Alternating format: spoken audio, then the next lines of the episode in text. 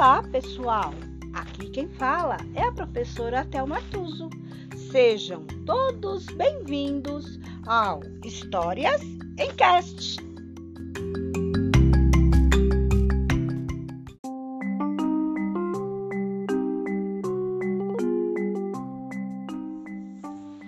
História O Telefone de Latas, parte 3.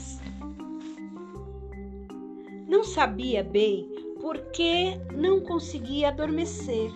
O sono já tinha se anunciado, mas Lucy se mexia de um lado para o outro na cama, querendo que o dia seguinte chegasse logo para contar ao amigo Jossa que aprendera um monte de coisas sobre o continente dele. E ainda havia muitos assuntos para ler nos livros que os pais dela tinham separado para a pesquisa.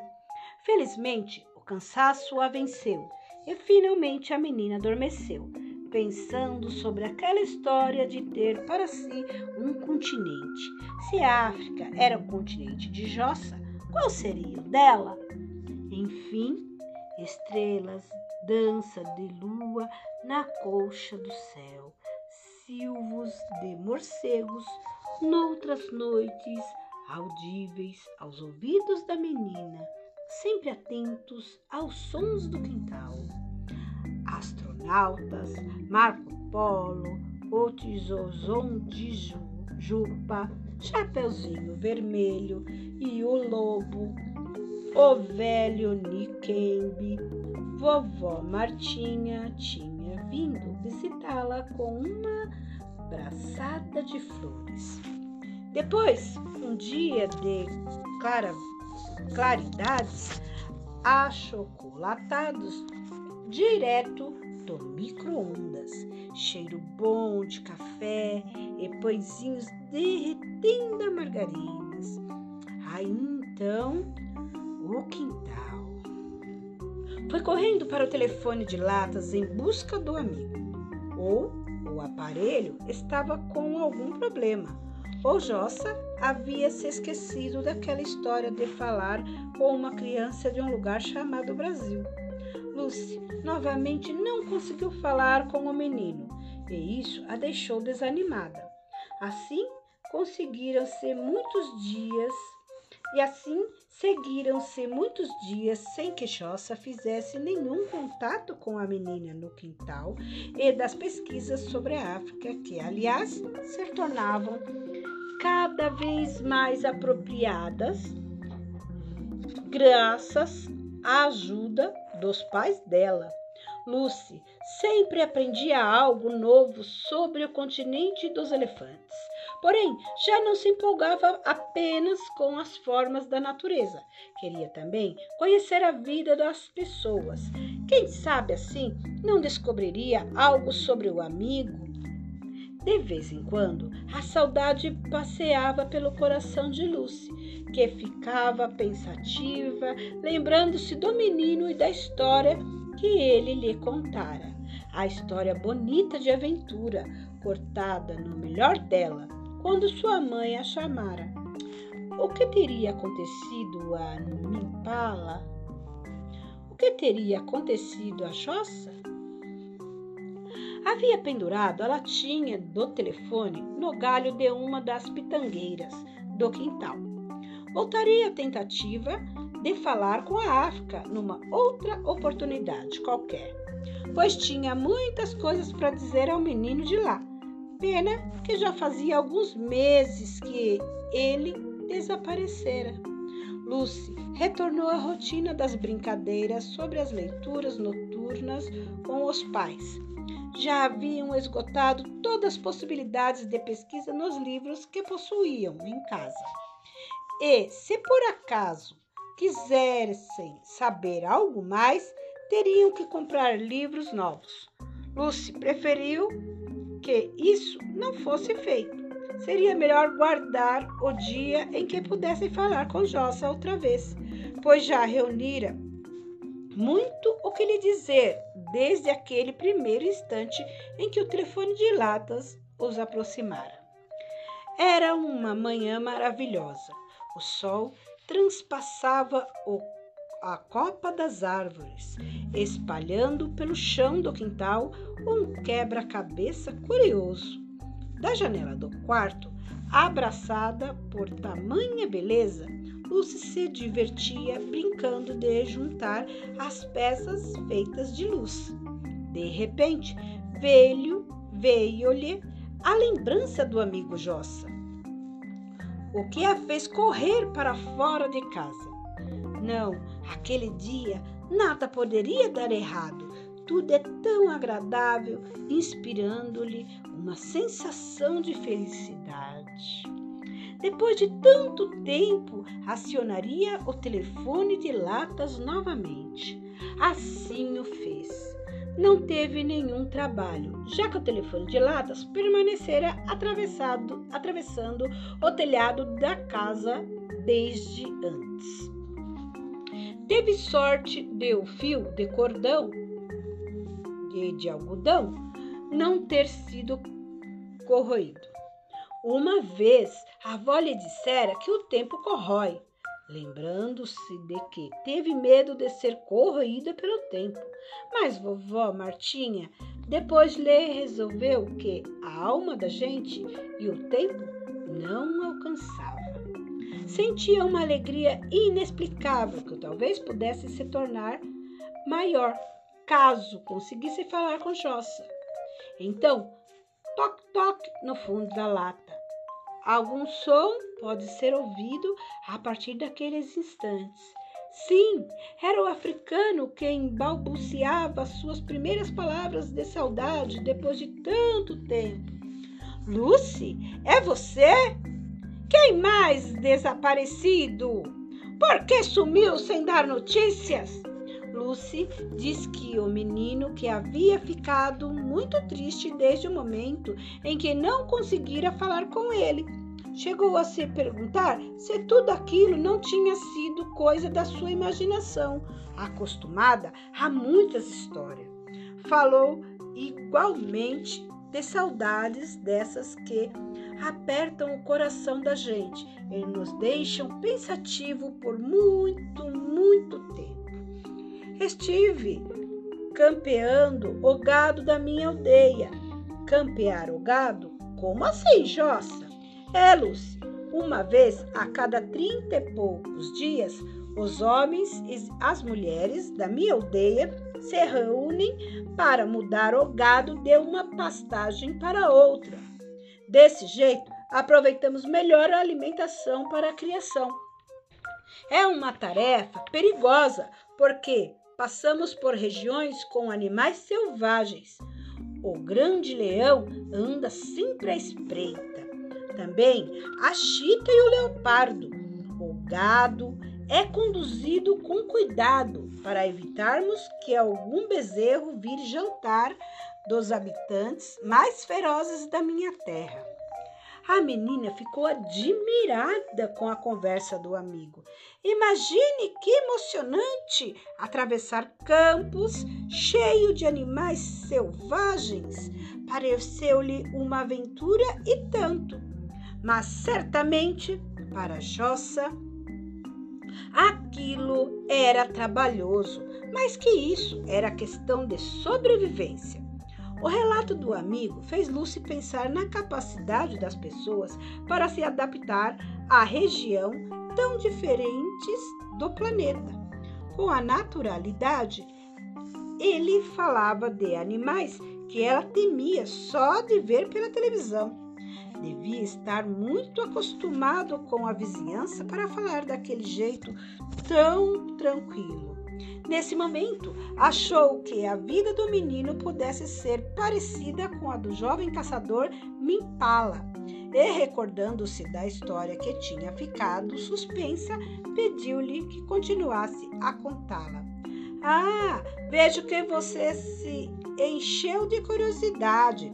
Às vezes, Nikembe também nos deixa assim. Ele conta casos que podem durar meses e vão parando de tempos em tempos, justo nas horas em que a gente mais quer saber o final. Não foi esse o caso, Jossa? Mamãe é quem nos interrompeu. Queria saber onde eu havia deixado o seu carretel de barbante amarelo. Então sua mãe fez as vezes do velho Nikembe. Onde foi que eu parei? O coitadinho do Mimbala estava isolado numa ravina no meio do deserto, sem comida, sem água. Lembra? Sim, sim. A partir daí, Jossa retomou a história. Depois de tomar o resto da água, de comer quase toda a comida que tinha, Impala retirou do alforjão o espelho de prata que sua mãe lhe dera. Era uma lembrança dela naquele tempo de dificuldade. O caçador achou que estivesse perto de um final não muito bom. Por isso, o espelho refletiu as feições de um jovem cansado, rendido à noite fria do deserto. Adormeceu. Nisso, algo bastante incomum aconteceu. A lua cheia, que passeava no negrume do céu, lançou um olhar sobre a ravina e, vendo o corpo adormecido de Mimpala, sentiu pena dele. Tamanha foi a compaixão da lua que ela desceu do seu lugar para olhá-lo de perto. Então chorou pela sorte de Mimpala. A uma boa quantidade das suas lágrimas ficou retida na colcha do espelho de prata que o caçador trazia em uma das mãos. Ao menos algo havia feito por aquele pobre coitado que fora engolido pelo deserto. Assim, a lua retornou para junto das estrelas, com o propósito de pedir ao sol que não castigasse com tantas brasas aquele corpo que lhe parecia tão enfraquecido. O velho Nikembe contou que Mimpala quando acordou pela manhã, pôde matar um pouco da sua sede nas lágrimas que a lua deixava, deixara em seu espelho. E o choro que o jovem nem podia imaginar que aquele líquido, a qual lhe garantiria mais algum tempo de vida, pudesse ser feito de lágrimas de lua. Mas não era hora para grandes questionamentos fartou-se dele até a última gota, recuperando forças para se levantar e buscar o caminho de casa. Não sei se o sol atendeu o pedido da lua, porém, Nikembe disse que nos dias que se seguiram, Mimpala sentiu pouco os efeitos do calor. Talvez porque tivesse encontrado um artifício para conseguir mais daquela água que lhe caiu no espelho quando esteve entre as pedras da ravina. O caçador, durante as paradas que fazia para descansar à noite, passou a colocar o espelho de prata na boca do cantil de novo de ovo de avestruz. E dessa maneira, a cada manhã, o recipiente aparecia cheio de uma água cristalina e fresca. Algo para comer ainda lhe faltou por alguns dias. Entretanto, pouco a pouco foi encontrando lavas, insetos e folhas de algum arbusto, coisas das quais Mimpala sabia que podia se alimentar. Água que era o mais importante, graças à utilização do espelho de prata, ele agora vinha conseguindo sempre.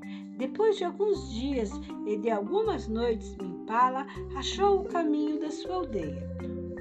Ou melhor, foi encontrado por um grupo de caçadores que os anciões organizaram para procurá-lo. Quando chegaram com Impala ao interior da aldeia, foram saudados com alegria. O jovem caçador, além de magro e desorientado, também estava terrivelmente decepcionado, derrotado por não haver trazido para casa nenhuma presa.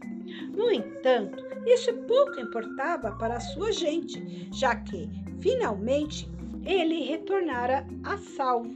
Além disso, por certo, Mimpala ainda sairia para outras caçadas, pois tinha muito por fazer na sua vida inteira. Reunido com, os, com, com o conselho dos anciões, o caçador contou como sobrevivera ao deserto e como fizera para conseguir água. Achava que era as gotas dos orvalhos da noite que se condensavam no espelho e caíam no cantil. Quizá os deuses tivessem se compadecido dele. Os anciões desconfiavam que o jovem talvez não tivesse sido salvo pelos orvalhos. Felizmente, tinha ficado para ele aquela lição de sobrevivência. A partir de então, estaria pronto para qualquer caçada. E Kembe contou que Mipala, que não se esquecera de agradecer à mãe por ter lhe dado o espelho de prata depois de tudo, passou a sentir-se uma misteriosa atração pela lua. Aquela história da África encantou Lucy, deixando-lhe na cabeça uma ponta de curiosidade. Ora, Jossa, como Mimpala pôde tomar o choro da lua e não sentir o sal das lágrimas? Também fiquei pensando nisso quando Nikembe nos contou essa história. Tanto que eu que eu e mais um monte de pessoas que estavam na roda da grande árvore no meio da aldeia perguntamos a ele exatamente a mesma coisa. Ah, é? E o que ele respondeu? Entrou por uma porta e saiu por outra. Quem quiser que conte outra. Os dois amigos riram muito. Realmente, aquilo não tinha importância. Afinal, era uma bela história. Lucy e Jossa passaram a se falar com frequência pelo telefone de latas. A menina pôde contar ao amigo suas descobertas sobre a terra dele e ainda outras coisas sobre o nosso país. Um dia, Lucy recolheu a lata de, da outra extremidade do telhado. Jossa havia lhe aconselhado a substituir o fio de algodão, que agora sim devia estar corroído pelo tempo. Pouco depois, lá estava Lucy, atirando o telefone por sobre a casa. Agora era chamar e esperar que o velho amigo da África lhe respondesse. Toc, toc, toc. Batuque de dedos no fundo da lata. Enfim, a surpresa não era jossa como de hábito. Sim, interferências nem nada. Uma voz de menina bem respondeu do outro lado. Apenas não me perguntem em que língua. É mais outras histórias dentro de outras histórias. Fim.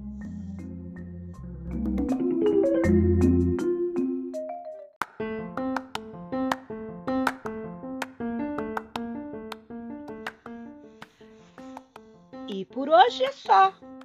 Entrou por uma porta e saiu pela outra. Quem quiser, que conte outra.